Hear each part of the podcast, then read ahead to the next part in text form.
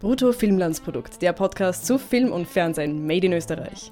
Mit Harry List und Hannes Blaumeier.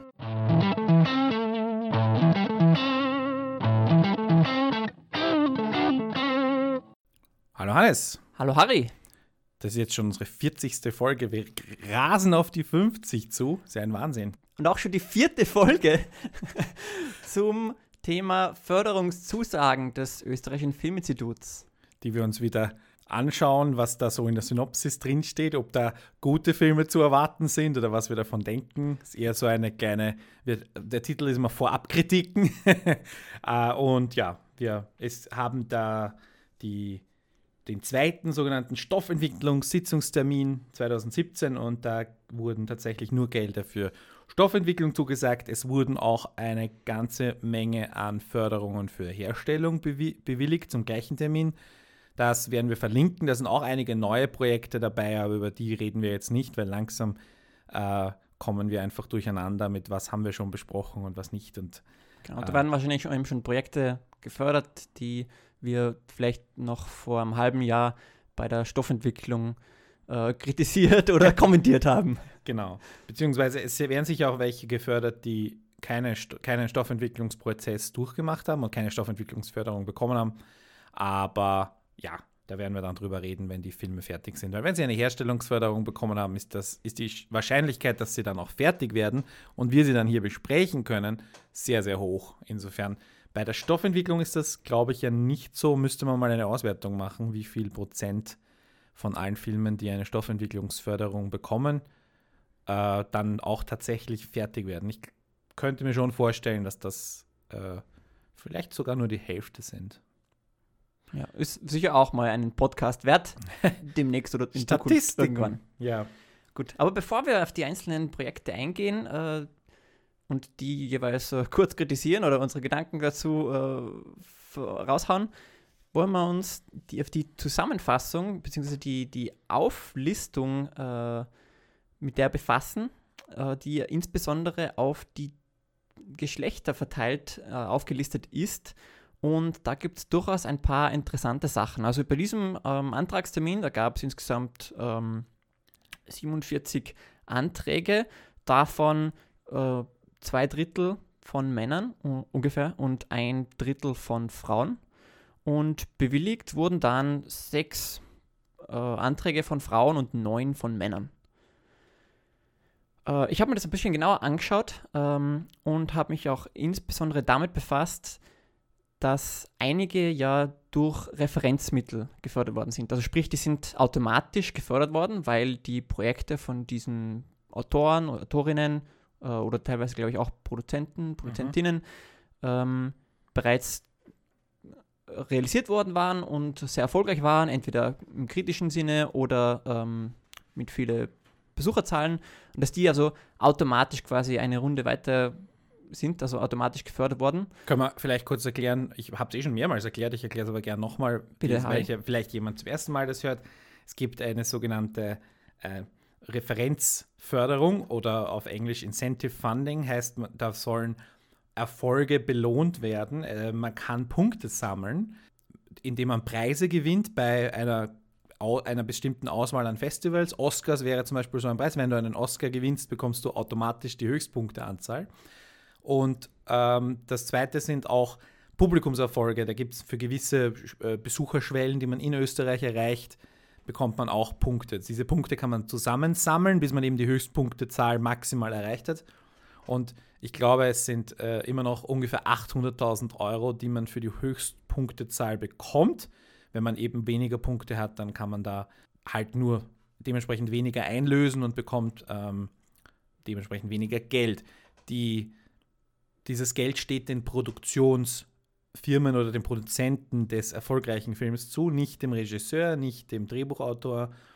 Äh, also das deswegen, ähm, also oftmals ist es so, dass ein erfolgreiches Projekt dann ähm, äh, Geld bekommt vom Vorgängerprojekt, dass trotzdem der, der gleiche Regisseur das bekommt, aber das ist jetzt kein, mhm. ähm, das ist keine, äh, das ist keine Mussbedienung es liegt an der Produktionsfirma und deswegen ähm, wird hier in den Auflistungen ein, ähm, das Geld, das hier über Referenzmittel verteilt wird, hat, ähm, muss durch keine Qualitätskontrolle durch, mhm. sondern ist eine, eine Belohnung äh, genau. für Erfolg. Genau, und die anderen, die müssen eben durch die Qualitätskontrolle durch. Und äh, da ist mir aufgefallen, dass da ähm, die Geschlechter beinahe ausgeglichen sind. Also da sind fünf Frauen und sechs Männer gefördert worden. Mhm. Äh, und das ist schon auffällig, denke ich. Also in den vergangenen ähm, Förderungszusagen haben wir bemerkt, dass es äh, bei Frauen äh, ein klein wenig häufiger zur Zusage kommt.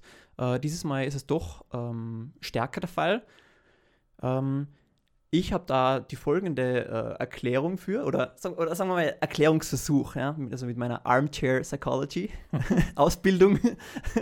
also, äh, und zwar habe ich äh, gelesen und gelernt, dass man in der Schule beim Aufzeigen, ja, äh, da zeigen die Burschen häufiger auf als Mädchen, aber ähm, wenn sie dann drangenommen werden, haben die Burschen auch liegen, liegen häufiger daneben als Mädels, die drangenommen werden vom Lehrer oder der Lehrerin. Und äh, das ist ein interessanter das hat, Vergleich. Hat, das hat damit zu tun, dass die Burschen risikobereiter sind und auch mit so einem äh, Halbwissen schon bereit sind aufzuzeigen. Und da wollte ich dich fragen, glaubst du, es ist möglich, dass quasi Männer eher dazu bereit sind, da beim ÖFI einen schlechten einzureichen? Antrag, einen schlechten Antrag Ja, oder nicht schlecht, aber auch, auch, auch so halbfertig. Oder ja. fast fertig. Und ich habe hab jetzt keine Antwort darauf. Ich äh, finde es gut, dass es zum einen diese, diese Statistiken gibt und wir auch darüber diskutieren, äh, weil ja, es gibt ja verschiedene Aussagen, dass Frauen äh, mehr Absolventinnen sind von mhm. Filmausbildungen äh, und im, andersherum auch eine, eine jüngere, wie soll ich sagen, ähm, also unter den, den Filmemacherinnen, die, das jüngere äh, Feld ist ausgeglichener als das ältere Feld, also die äh, alten etablierten Silberrücken quasi gibt es noch und die nehmen noch viel Projekte weg, aber das levelt sich, glaube ich, jetzt langsam aus. Ähm, wir werden vermutlich noch Jahre, vielleicht sogar ein, zwei Jahrzehnte brauchen, bis es wirklich 50-50 ist, aber insofern macht mir das jetzt keine Sorgen. Würde ich jetzt sagen, sind die, wir haben ja hier auch zum Beispiel, wenn du sagst, die Referenzfilme, die du rausgerechnet hast, sind ja, wenn ich das jetzt richtig gesehen habe, eh von den älteren, äh, etablierteren Auto, äh, Autorinnen. Mhm. Insofern sind wir dann im, im jüngeren Bereich bei 50-50 oder ungefähr 50-50 und das, mhm. äh, da, sollen wir, da sollen und wollen wir ja hin. Ne? Ja. Ob die Projekte jetzt besser sind oder nicht, äh, werden wir uns jetzt äh, auch anschauen. Ja, genau. Also, ja, also wir halten fest, es gibt eben zwei äh, Auffälligkeiten, dass eben die Männer doch noch deutlich, deutlich mehr äh, Einreichungen haben, aber die Frauen äh, von den Eingereichten eine höhere Trefferquote mhm. oder Qualitätsquote oder wie man auch immer das nennen will, haben. Und man darf ja auch nicht vergessen, ich meine, bei der Stoffentwicklung ist es meistens noch relativ einfach, aber es gibt auch geteilte, ähm, dass zwei Autorinnen an einem Projekt schreiben mhm. oder drei. Äh, insofern. Das ist schon hier in dieser Statistik mit einberechnet. Genau. Aber ich sage nur, das macht diese Statistiken schwieriger ähm, mhm. zu erfassen und schwieriger zu lesen und schwieriger auszuwerten. Und ähm, hier sind wir ja, wie gesagt, bei so wenig Zahlen, dass das noch ähm, dass es hohe Schwankungsbreite geben kann. Stimmt, aber es ist schon ein Trend, der sich abgezeichnet hat, eben äh, was wir auch bei den bisherigen ja. Förderungszusagen, glaube ich, äh, rauslesen konnten. Werden wir ein, weiter ein Auge drauf haben, wir genau. beide als Statistikfans sowieso. Genau, und äh, falls ihr dazu Informationen habt, äh, wären wir sehr interessiert daran, ähm, warum das so der Fall ist. Äh, ihr könnt uns kontaktieren. Harry, wo? Das ist bruttofilmlandsprodukt.net slash Kontakt. Da gibt es alle Möglichkeiten. Und wenn ihr es euch interessiert, was das Filminstitut so generell Richtung ähm, Gender Equality unternimmt, da gibt es eine eigene Subseite vom Filminstitut, die heißt, glaube ich, ich equality.filminstitut.at. Wir werden es auf jeden Fall verlinken. Und dort gibt es auch diese Informationen und die Förderanträge, äh, Förderentscheidungen, die wir jetzt besprochen haben, findet ihr natürlich auch als Link auf unserer Website und wir freuen uns über Kommentare, entweder über eine der Möglichkeiten unter Kontakt oder als Kommentar unter dem Artikel. Ja, Hannes, gehen wir es an. Genau, mit dem ersten Projekt, das hier eine Förderung erhalten hat. Das heißt Alma und Oscar Uh, Untertitel Egon Schiele 2. Den hast du dazu gefügt. ja, es handelt sich nämlich uh, ein, um ein Projekt von Dieter Berner und Hilde Berger, die beiden, die schon eben bei Egon Schiele, Tod und Mädchen, federführend bzw. regieführend waren und ähm, ja, ihrem, ihrer Expertise treu bleiben, ihrem Metier, nämlich äh, es geht wieder um einen Künstler zu Beginn des 20. Jahrhunderts. Äh, es ist wieder eine Biografie oder Teil einer Biografie. Genau. Und es geht wieder um die Beziehung zwischen Künstler und Frau. Genau. Äh, und diesmal ja. eben um Oskar Kokoschka. Und Alma Mahler. Der Alma Mahler Werfel. Ja, und 15, die 15.000 Euro sind aus Egon Schiele. genau. Der ja relativ erfolgreich war. Genau, äh, auch, auch damals schon mit Dramaturgie Oliver Schütte, auch diesmal. Und ja. Also so eine Art Team, das, äh, oder nicht so eine Art, ein Team, das einfach dabei bleibt. Muss ich ehrlich sagen, uns beiden hat der Egon Schiele total gut gefallen. Mhm, Könnt ihr genau. unseren Podcast nachhören. Wir haben ja in sehr hohen Tönen gelobt. Genau. Es ist natürlich auch ein Team, das äh, verheiratet ist ja. miteinander. Weiß ich jetzt nicht, ob das ein Vor- oder ein Nachteil ist, aber in, in, bei dem Film hat es funktioniert. Ja. Und die Frage ist jetzt noch, beziehungsweise ich persönlich, als jemand, der auch historisch interessiert ist, ich finde es ja richtig, richtig gut, wenn wir österreichische Geschichte dramatisieren. Ähm, zum einen ist da die Möglichkeit, das äh, Leuten wieder näher zu bringen, von Schülern aufwärts. Und zum anderen sind da echt gute Geschichten dabei. Und ich glaube, äh, wenn, wenn da jemand eine Expertise für so Filmbiografien mhm. hat, dann, dann ähm, ja. Das, das, das haben die beiden absolut bewiesen mit Egon Schiele 1. Genau. Und auch schon davor mit anderen Projekten. Also es ist jetzt nicht so, dass der ja. noch nie Filme gemacht ja, ja, hätten genau. vorher. Ja, freuen wir uns drauf, glaube ich, wenn der nur, wenn der so ähnlich gut wird wie Egon Schiele, dann mhm. ist jetzt nicht, wobei ich jetzt die Künstlerszene in den äh, Anfang des Jahr, äh, des 19, äh, 20. Jahrhunderts ist das jetzt, jetzt meine Lieblings, mein Lieblingssetting ist es nicht, sagen wir es mal so, aber wenn man eine spannende Geschichte hm. erzählen kann. Ja, natürlich kann es da auch eine gewisse Redundanz geben, aber ja, ich vertraue einfach auch der Hilde Berger, ähm, deren Dialoge bei Oli äh, nicht Oliver Schütter, sondern bei Egon Schiele äh, so fabelhaft waren, dass ich mich auch sehr auf dieses Projekt freue. So viele Namen. Ja, und es ist auch ein Vertreter der ähm, österreichischen Vornamenfilme. Man muss das mal das eigene, ich werde, das, ich werde mal ein Buch schreiben zu dem eigenen Genre der österreichischen Vornamenfilme. Wir haben nachher noch einen in dieser Liste. Ja, das nächste Projekt, was hältst du davon? Das ist, äh, heißt Call Shop und da geht es um äh, Motti, einen lieb liebenswerten jüdischen Hallotri in Wien. Ähm, das klingt sehr nach einer Komödie. Hoffentlich, weil sonst wird das sehr ja, dunkel. Der, der seinen rassistischen Vater um das Erbe bringen will, äh, indem er eine, die Heirat mit einer nigerianischen Ex-Prostituierten vorgaukelt. Ja, alles äh, ganz klassische Elemente einer Sehr viele Komödie. Checkboxen, oder? Jüdischer Halodri, nigerianische Ex-Prostituierte, rassistischer Vater, Cyber, äh, Virtual, Virtual Reality, Cybersex.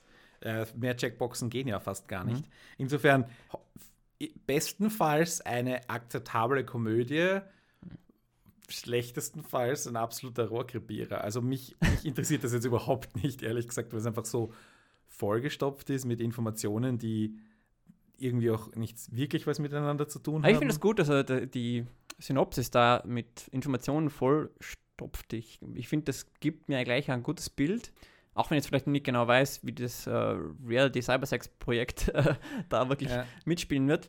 Aber ich meine, Informationen, gut und schön. Und ich, wir haben nachher einen Film, wo ich sage, das ist für mich die absolut perfekte Synopsis, was die, was die Information angeht, die man braucht, um zu entscheiden, ob die Geschichte äh, es wert ist, Geld zu bekommen. Das ist für mich kein perfektes Beispiel weil ich einerseits wenig Ahnung habe von dem, worum es hier eigentlich wirklich geht. Und irgendwie habe ich das Gefühl, das ist halt mit Adjektiven voll gestopft. Und Absurdität an sich ist mhm. auch noch kein Verkaufsmerkmal. Oder also die, die, die, wie soll ich sagen, die kohärente Geschichte ist noch nicht zu erkennen. Diese Absurdität, die der äh, Daniel Moschel da reinbringt, ähm, glaube ich, ganz wichtig ist, um ja, das Projekt einfach kurz zu umreißen. Und mich hat es zum Lächeln gebracht beim Lesen. Und ja, mehr, glaube ich, kann eine Zusammenfassung, eine so kurze, eh kaum machen, wenn es eine Komödie ist. Also wie mhm. in diesem Fall. Bin auf jeden Fall gespannt, was daraus wird. Also es ist jetzt nicht so, dass ich stehe ja überhaupt keinem Projekt komplett negativ gegenüber. Ich sage nur, ich, wenn wir Geld dafür hergeben, muss es auch einen Grund geben. In dem, in dem Fall sage ich ja, schreibt's mal und äh, schon mal schauen, was rauskommt. Wesentlich, ich weiß nicht, nicht wesentlich, aber ein bisschen anders oder ähnlich. Nein, eigentlich sehe ich das relativ ähnlich beim nächsten Projekt. Mhm. Echo von David Rühm oder Ruhem, der zuletzt äh, der Vampir auf der Couch gemacht hat. Und, oder äh, Therapie für einen Vampir heißt es in Deutschland, glaube ich. Und der war ja auch eher so eine Komödie mit einem ganz witzigen Setting und eigentlich ein paar guten Ideen, die auch nicht so wirklich Erfolg hatte dann, aber da waren die Ansätze schon irgendwie da. Und das klingt für mich jetzt ein bisschen ähm, weniger nach Komödie, Echo, sondern mehr nach irgendeinem High-Concept-Film, mhm. wo ich halt auch irgendwie weder eine Geschichte sehe, also das könnt, du kannst halt irgendwie, wenn da stehen würde, wir wollen mit weiß nicht, Visual Effects rausholen, was rauszuholen ist, weil wir reden hier vom Paralleluniversum und Urlaub auf einer Segelyacht, nachdem die Quantenphysikerin Eva einen Unfall hatte. Ich meine, das schreit irgendwie nach visuellem Feuerwerk. Äh, ja. Idealerweise kommt dann sowas raus, aber Geschichte sehe ich da jetzt noch keine. Ja, also es handelt sich da, was, was ich rauslesen kann, um so eine Science-Fiction-Liebesgeschichte äh, und das würde mich unheimlich interessieren. Aber mir geht es genauso wie dir, dass ich mir wünschen würde, ein bisschen eine, eine Idee davon zu bekommen, äh, was da jetzt fantastisch ist. Oder mhm. ich würde mir auch wünschen, dass da irgendwie was visuell, visuelles Feuerwerk, wie du es bezeichnest, äh, und dass das irgendwie hier angedeutet würde. Vielleicht ist es aber auch natürlich in dem Film so, dass das alles quasi auf ähm, theoretischer Ebene passiert und dass wir da weniger Danke, äh, nein. visuelles Feuerwerk sehen. Zwei Leute auf einer Segeljacht nämlich, dass es dann darauf hinausläuft. Das war ein wenig enttäuschend, ja. muss ich sagen. Aber sonst bin ich da voll gespannt drauf. Aber natürlich muss ich dazu sagen, dass ich da genau der Typ dafür bin, der was auf solche Science-Fiction-Liebesgeschichten äh, abfährt. Und ist etwas, was ich mir auf jeden Fall äh, vom österreichischen Film wünsche. Und deshalb bin ich schon sehr gespannt auf dieses Echo. Weniger gespannt bin ich ja. auf ein ganzes Leben. Darf ich es kurz vorlesen, Harry? Bitte. Der Film erzählt vom Seilbahnarbeiter Andreas Egger, dem Unglück und Glück widerfährt, über den die Zeit hinweggeht und der am Ende versöhnt und staunend auf die Jahre blickt, die hinter ihm liegen. Es ist eine einfache und tief bewegende Geschichte. Die Geschichte eines ganzen Lebens. Was? Na, also ich stimme das schon zu es ist, äh, äh, es ist furchtbar. Warum, warum, ich weiß nicht, wenn ich jemals in der Gefahr bin, in dieser Jury zu sitzen, rufe ich den an oder gefahr zu ihm hin und heule das auf den Schädel. Warum, ah, warum verwendest du deine Zeit, dich hinzusetzen, um sowas zu schreiben? Ja, ich, also allein, äh, ach Gott, es geht um nichts, oder? Also, es handelt von nichts, geht um nichts, kann alles sein. Die einzige präzise Information da drinnen ist Seilbahnarbeiter. Richtig. Das ist aber, ich weiß nicht, wie oft haben wir schon Filme gesehen, wo das halt dann wurscht war, weil ich meine, äh, um mein Lieblingsbeispiel von Film zu nehmen, Superwelt, es war ja auch völlig egal, dass sie Supermarktkassiererin war, sie hätte jeden anderen Job auch haben können. Das meine ich damit. Und in der Synopsis von Superwelt stand auch drin, die Supermarktkassiererin. Naja, es bezeichnet ja, dass sie halt wirklich der die Anna, Anna Normalbürger ist. Ja, ja, okay. Aber, aber jedenfalls, äh, bei diesem ganzen Leben, Harry kann da absolut nur zustimmen. Also hier geht es wirklich um gar nichts. Und äh, etwas, was wir bei diesen ja, Podcast-Episoden immer betonen, ist, dass je konkreter eine Bezeichnung ist, desto interessanter ist sie. Und wenn es voll, vollkommen unkonkret wird, dann wird es dementsprechend uninteressant. Und wenn hier steht, ja, im Widerfahren Unglück und Glück, ja, wow, also das gibt es ja in jedem Film. Äh, und das ist so. Und das ist eine einfache und gleichzeitig trotzdem tief bewegende Geschichte. Ja, genau. Das heißt genau gar nichts. Also, das ist wirklich äh, ziemlich äh, langweilig klingende Synopsis. Diese Synopsen sind natürlich nicht die einzigen Beweggründe, warum diese Projekte gefördert werden, äh, wie dieses ein ganzes Leben äh, zeigt. Aber es ist das, was öffentlich gemacht wird. Und das genau. ist ja das, was bei mir ähm, Ärger hervorruft, dass ich ja nicht nachvollziehen kann. Ich meine, äh, man darf jetzt auch nicht glauben, dass da jetzt Millionen herausgehen. Jedes dieser Projekte hat 12.000 oder 15.000 Euro bekommen. ähm, beziehungsweise aus den Referenzmitteln. Ich weiß nicht, ob man mehr abrufen kann aus den Referenzmitteln. Ich glaube, das ist bei Stoffentwicklung mit 15.000 gedeckelt. Ähm, weiß jetzt nicht auch, was der Unterschied ist, warum manche Filme 12 und manche Filme 15.000 bekommen. Also, ja, weiß ich einfach nicht.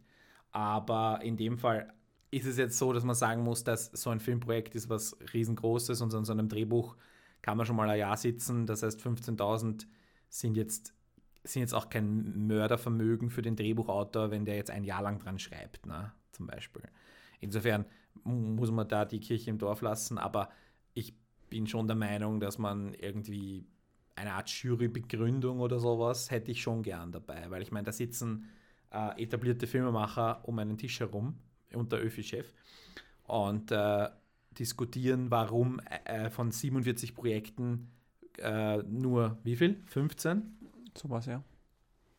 Neun eine Förderung bekommen. Nein, 9 plus 6. Achso, Entschuldigung, ja, 15. Projekte eine Förderung bekommen. Also da muss es irgendeinen Grund geben und ich meine, das ist ein verschlossenes Gremium und ich bin prinzipiell gegen verschlossene Gremien und da gibt es einen, einen Antrag dahinter, in dem mehr drinsteht. Insofern, warum, warum darf ich das nicht sehen? Oder warum geht, ja, man, man, man kann es immer... gibt auch eine Jurybegründung, ja, drei Sätze, braucht es auch nicht. Ja, man, man kann es immer noch transparenter machen.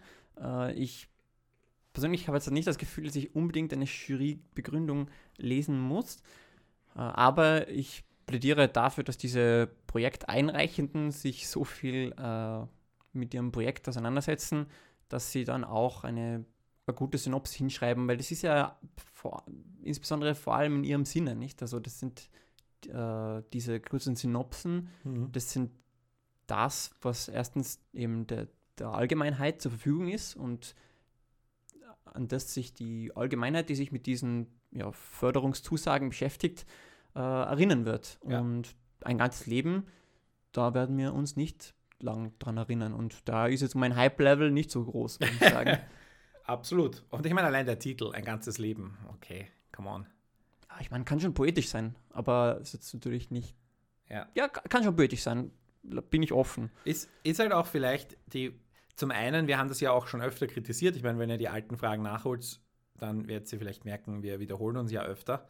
Und wir haben ja öfter, oder ich vor allem habe Probleme mit solchen, mit solchen nichtssagenden Texten. Und ich habe halt das Gefühl, und auch das habe ich schon gesagt, dass es eben eine Art von, dass sich das halt eingestellt hat oder eingespielt hat in, in 25 Jahren ÖFI-Förderung. Und dass, ja, ähm, vielleicht das sich ändert oder dass es weniger wird, ich weiß es nicht. Aber offenbar haben viele Leute mit sowas Erfolg gehabt und er, Julian Pörsler, jetzt auch. Insofern, warum sollte man auch von etwas, was, womit man Erfolg hatte, abweichen beim nächsten Mal? Ja? Muss man aber dann halt hinterfragen, wo jetzt da die Schuld liegt. Ne? Ob das ÖF wieder sagen muss, hey Leute, liefert uns Information, damit wir wissen, was, was hinter dem Projekt dahinter steht. Oder, oder halten sich manche Leute für so die großartigen Künstler, dass sie einfach nur nichts hinschreiben müssen und glauben, sie kriegen Geld dafür. Das ist ja auch so eine Sache, wo man sagen kann, mein, meine Idee ist so großartig und da, oft sind großartige Ideen, nämlich wenn man sie mal ausformuliert, gar nicht mehr so großartig, beziehungsweise muss man dann vielleicht. Ähm, weil theoretisch ist hier der, ist ja ein Oscar-Gewinner drin, ja, aber theoretisch mhm. ist ja auch ein schierer Kurzfilm drinnen. Mhm. Also das ist ja. Und das gefällt mir nicht, persönlich, wenn ich sage, der kriegt da Steuergeld. Aber gut. Nächster, ein, wieder ein Referenzmittel gefördertes Projekt. Vom Wolfgang Mohnberger. Glutnester? Das klingt für mich, äh, es geht um einen Priester, der in seine He in die seine Er ist noch nicht Priester, er ist Priesteranwärter. Ein Priesteranwärter, noch besser. Bei einem Fest in seiner Heimatgemeinde seine frühere Jugendfreundin wieder sieht und sich in sie verliebt. Und dann stellt sich heraus, wow, dass sie Halbgeschwister sind. und dann gibt es noch eine zweite Handlung. Naja, Uh, Nein, das bin ich mir nicht sicher, weil hier steht eben, bevor der Fleischermeister sterben kann, will er seinen Sohn beichten. Und ist dieser Sohn, ist das jetzt dieser Priesteranwärter Michael oder ist das eine andere Figur? Das ist, glaube ich, es wird nicht ersichtlich. Irgendwie, irgendwie sowas. Macht nichts, klingt nach witziger Komödie. Klingt ein bisschen nach Josef Hader.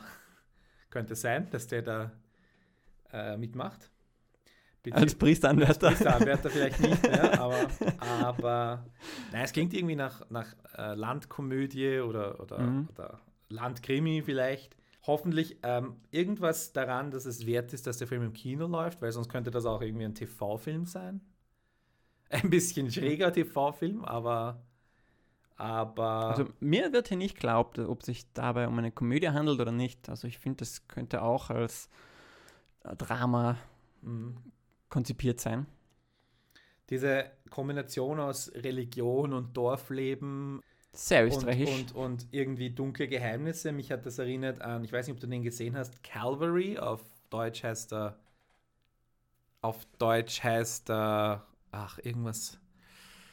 Irgendwas mit Sonntag und Sterben.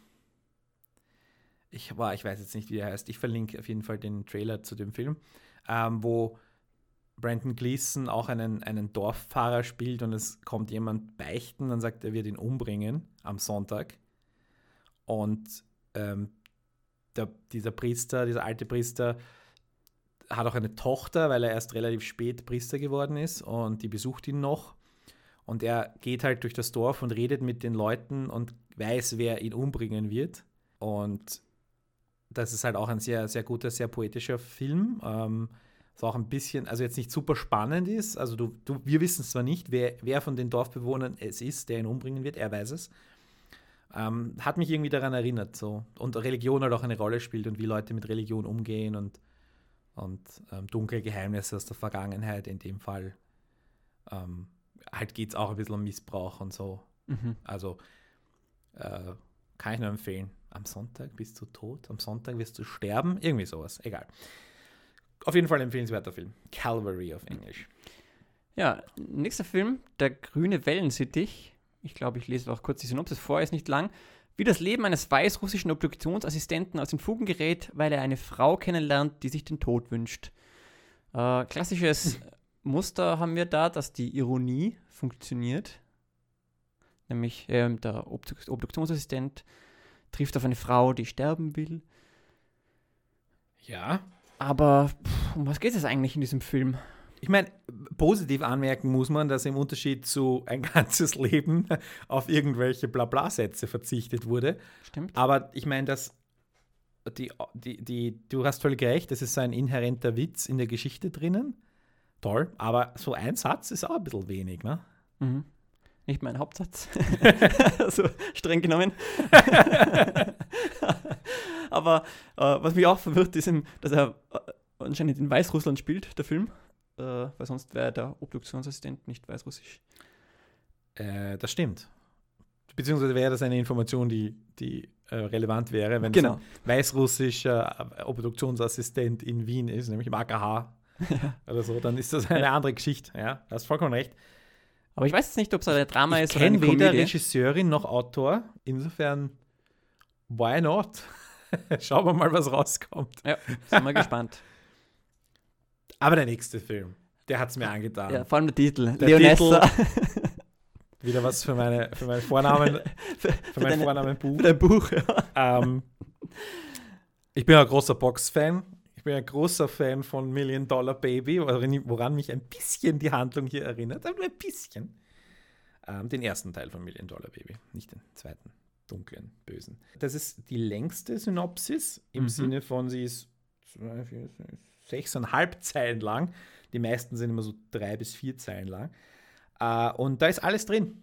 Da ist eine Geschichte, die ich nachvollziehen kann, ohne dass mir irgendwie was gespoilert wird. Da ist Drama, Drama, Drama.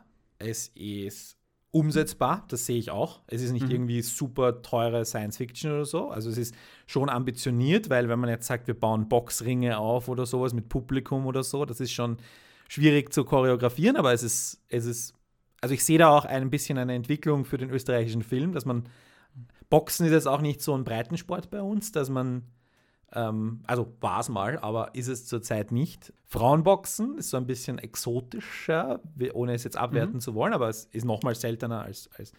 Und es geht auch nicht jetzt irgendwie um einen, ein junges Talent, das irgendwie, also Karate Kid im Boxring oder sowas, sondern es geht hier um eine, um jemanden nach seiner Karriere, der irgendwie so dazwischen steht, noch, zurück in die Karriere oder. So Rocky 4-mäßig. oder ich weiß nicht, ich, ich, ich habe keinen einzigen Rocky gesehen. ja, aber, nicht, aber, da gab es denjenigen, wo der Sylvester Stallone schon alt ist und dann muss er halt nochmal in den Boxring rein, um was sich seine Ehre zu retten oder, oder so. Und das ist halt, ja, Leonessa 1. Oh, mhm. ich sehe schon fünf Teile auf uns zukommen. Na, ich, ich glaube, ähm, das Einzige, was mich ein bisschen stört, ist, dass da eben mehrere Hindernisse sie äh, oder dass sie mehrere Hindernisse konfrontieren muss und da nicht genau steht, was das jetzt heißen soll. Aber das ist ein Detail, wo ich sage, das brauchen wir. Weil ich meine, ich weiß jetzt nicht 100%, was du meinst, aber sie, sie sucht, sehnt sich nach einem normalen Leben und einem normalen Job und das unter Anführungszeichen, meinst du das? Ja, also, aber äh, als Leonessa ihre Bestimmung folgt und die Chance auf einen fulminanten Eventkampf ergreift, wird sie plötzlich mit mehreren Hindernissen konfrontiert. Ach so, das meinst du. Hoppala. Ja, und ähm, gerade da wäre auch irgendwie interessant zu wissen, sind das jetzt diese Machenschaften des Boxsports von oben erwähnt oder ist es familiäre Tragödie oder ja. ja. Ich weiß nicht. Insgesamt auf jeden Fall ein Film, den ich sehen will. Und ja, Kudos für die Synopsis an Kathi Zambito, Thomas Nasch und Ines Häufler. Ja, was haben wir als nächstes? Wieder, Road wieder, Movies. Wieder Italien-Bezug. Wir, wir, brauchen mehr Road Movies. Also, weil diese Leonessa war nämlich auch schon Italienerin. Und jetzt Porto Azzurro, wo ähm, der Singstar-Gewinner Tim, sein Bruder Lorenz und dessen imaginäre Freundin Fiodora äh, ja, auf einen Roadtrip gehen nach Italien und dabei nicht nur irgendwie den Vater suchen, sondern vor allem auch sich selbst. ja. Ja, ganz Zu längst verdrängten. Ängsten und Hoffnungen zu sich selbst und zueinander finden. Oh Gott. der, der, der, Film ist die Mischung aus dem, äh, äh, aus dieser möglichst viele Elemente zusammenstopfen aus, was war das? Call Shop genau. und dem Nichtsagen aus ein ganzes Leben. Hier wurde die perfekte Symbiosis geschaffen. Ja, aber ich finde also eben diese, diese hineingeworfenen Informationen, ja, abgebrannte Singstar-Gewinner, äh, verhaltensauffälliger Bruder und imaginäre Freundin, finde ich, klingt spannend. Ja. Sofort habe ich Bilder im Kopf, wie diese Figuren sind. Ja. Äh, gleich toll charakterisiert. Ro Road-Movies sind halt super schwierig und Road-Movies haben so ein bisschen das Western-Problem, dass ich, dass, ja, also für mich, dass es da sehr wenig Neues zu erzählen gibt. Ja, und dass, dass es immer so eine Art, ähm, also ja, dass das Genre irgendwie für mich auserzählt ist und das Road-Movie-Genre hatte noch weniger zu bieten als das Western-Genre. Also da muss man, ähm, für mich persönlich, ich habe auch schon viele Road-Movies gesehen von irgendwie Teenie-Komödien bis halt Fear and Loathing in Las Vegas bis künstlerische Selbstfindungstrips, wo man sich einfach nur ein Loch ins Knie bohren möchte, wenn man das, drei, wenn man das drei Stunden anschauen muss.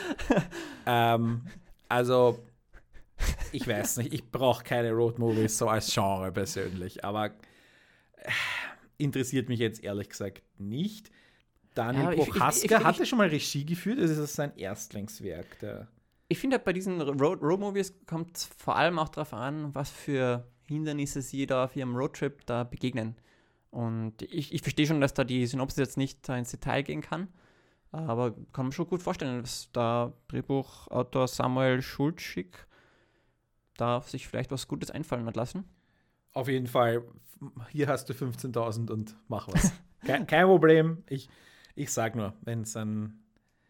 Ich glaube auch im, im, im österreichischen, also Indien war halt so ein, ein, ein zur Hälfte ein Roadmovie, ne?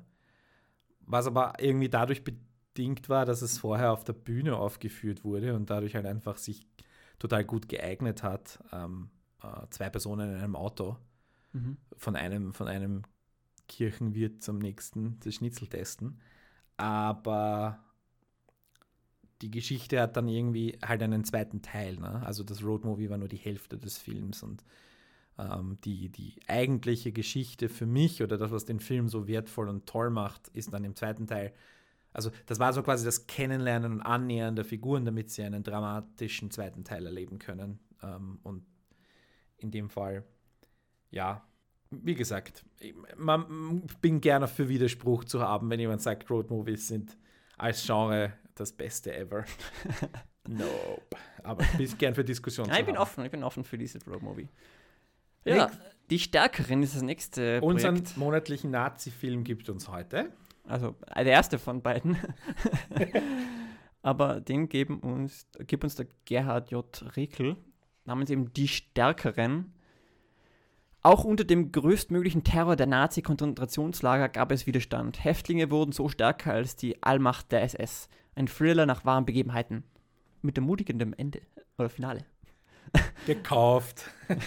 ja, dann, wenn das Finale so geil ist. das muss liefern, das muss liefern. Wir werden das dann, äh, das Finale besonders besprechen. Ja. Habe ich überhaupt kein Problem damit. Ähm, historische, historische Begebenheiten, Jack. Und Ermutigendes Finale. Ermutigendes Finale ist, ist auch nicht, hallo, ein positiv oder ein halbwegs positives Ende für einen österreichischen Nazi-Film. Hallo? Ja, aber das muss Kann man da nicht irgendwie betonen. Aber vielleicht ist es auch eine Komödie und äh, versucht das mit diesem letzten Satz irgendwie zu, oh, auf, auf eine Metaebene einzubringen.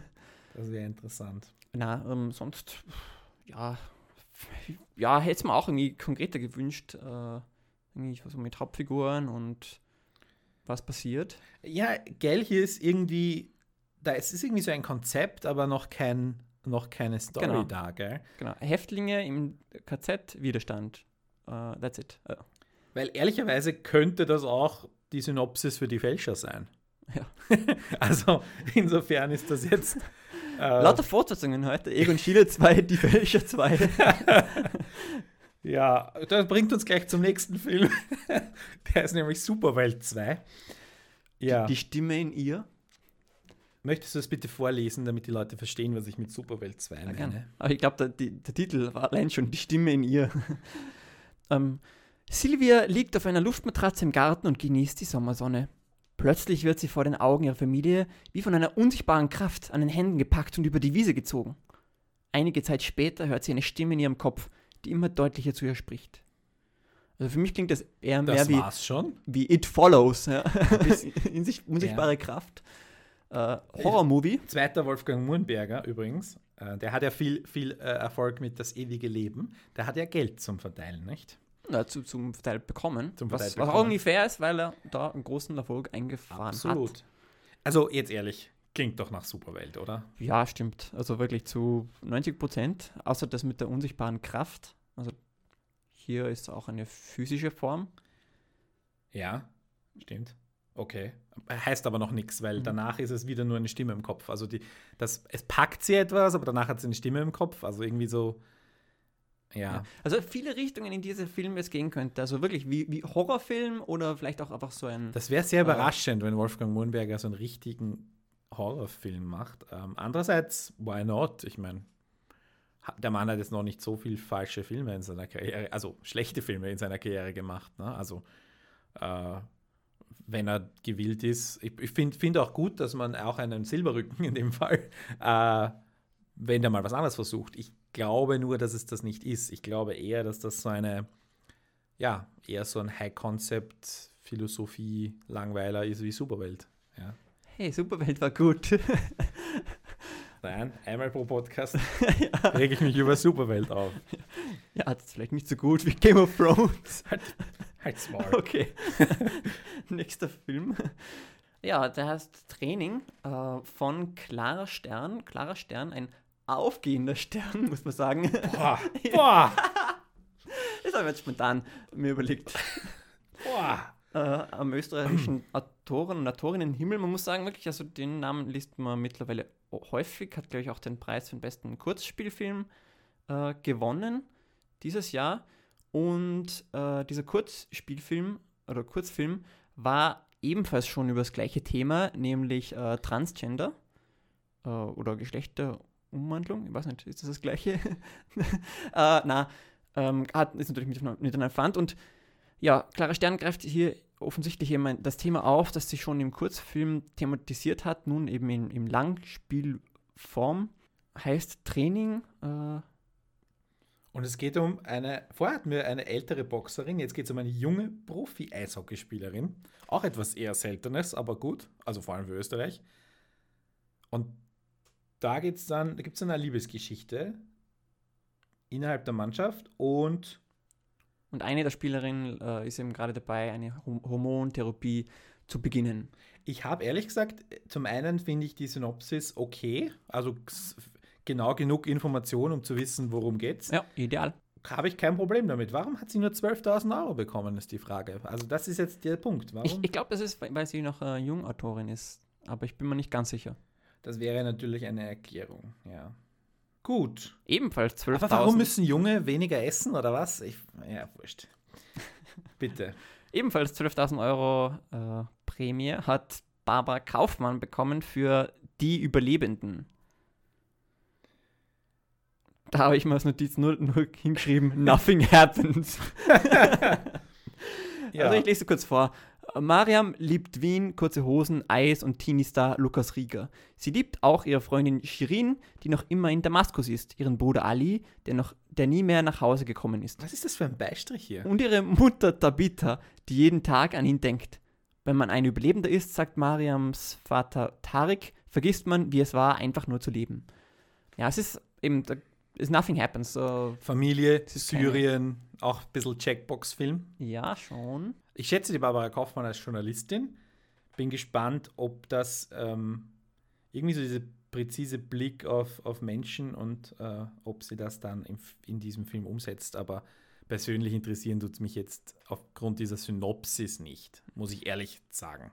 Ja, ja ich meine, Thema Flüchtlingskrise würde ich jetzt mal äh, so salopp sagen, beziehungsweise. Ähm, ist aber keine Entschuldigung dafür, dass es keine Story gibt. ne? Stimmt, also es ist, ja, ich, ich bin jetzt auch nicht interessiert, einfach auf, aus dem Grund, weil, weil nichts passiert und weil ich gern wüsste, was passiert in diesem Film. Mhm. Und es ist kein Film, ich hoffe, dass es kein Film ist, wo ihm nichts passiert. Wo halt dann wirklich nur quasi ja, gezeigt wird, wie diese äh, Mariam oder dieser Mariam äh, lebt.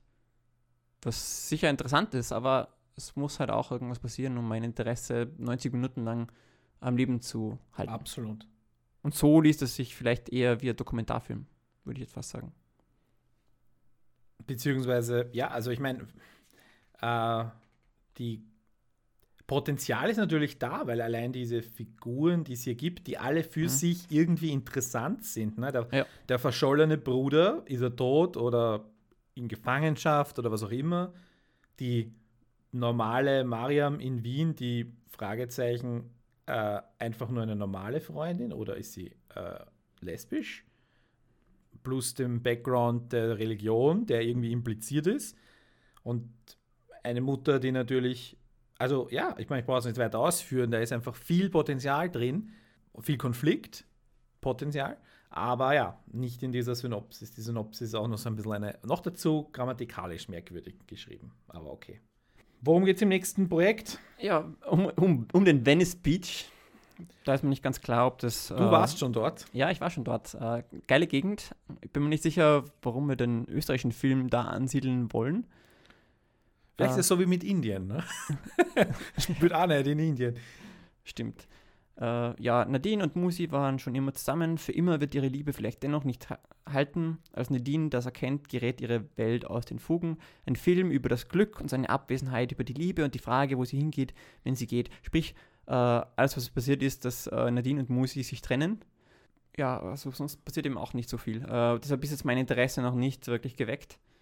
Und vor allem, was hat es mit Venice Beach auf sich? Weil wenn du am Schluss und über den Venice Beach hinschreibst, dass es davon handelt, mhm. muss man schon... Aber er ist unter Anführungszeichen, das heißt, vielleicht ist er wirklich nicht der echte Venice Beach, sondern bloß das Lokal oder so, das so heißt. Oder Macht natürlich die, Sinn. Die, die Gegend in Wien, die so genannt wird von den Locals. ah ja, der Venice Beach, der da. nee, ich, ich, I know, I know. Ja, das war's, ne? Das waren die Projekte von diesem Termin. Wir haben wieder viel kritisiert und wenig Ahnung gehabt. äh, wieder der Hinweis, ihr könnt gerne euch, äh, wenn das die Autorinnen und Autoren gehört haben, könnt ihr euch gerne rechtfertigen. Wir freuen uns äh, auf Kontaktaufnahme. Könnt auch gerne im Podcast vorbeikommen, um euer Projekt zu erklären. Ja, also nicht zu erklären, sondern vielleicht auch vorstellen. Wir würden uns oh, sehr ja. freuen, wenn ihr uns das äh, im Podcast vorstellen würdet. Wir haben eher ein Sommerloch vor uns. Wir versprechen, wir beißen nicht. ein Sommerloch, wo keine österreichischen Filme starten. Das ist ein bisschen ein Problem. Wir haben da eh the thematisch ein Scheduling-Problem. Ich sage es ganz offen. Und wir freuen uns über jedes Kommentar und jede Meinung und jeden Troll, der irgendwas zu sagen hat. genau. Äh, Hannes, nochmal, wo sind wir zu erreichen? Unter www.bruttofilmlandsprodukt.net-kontakt. Genau. Und Hannes, es war mal wieder ein Vergnügen. Bis zum nächsten Mal. Harry, es war super. Servus.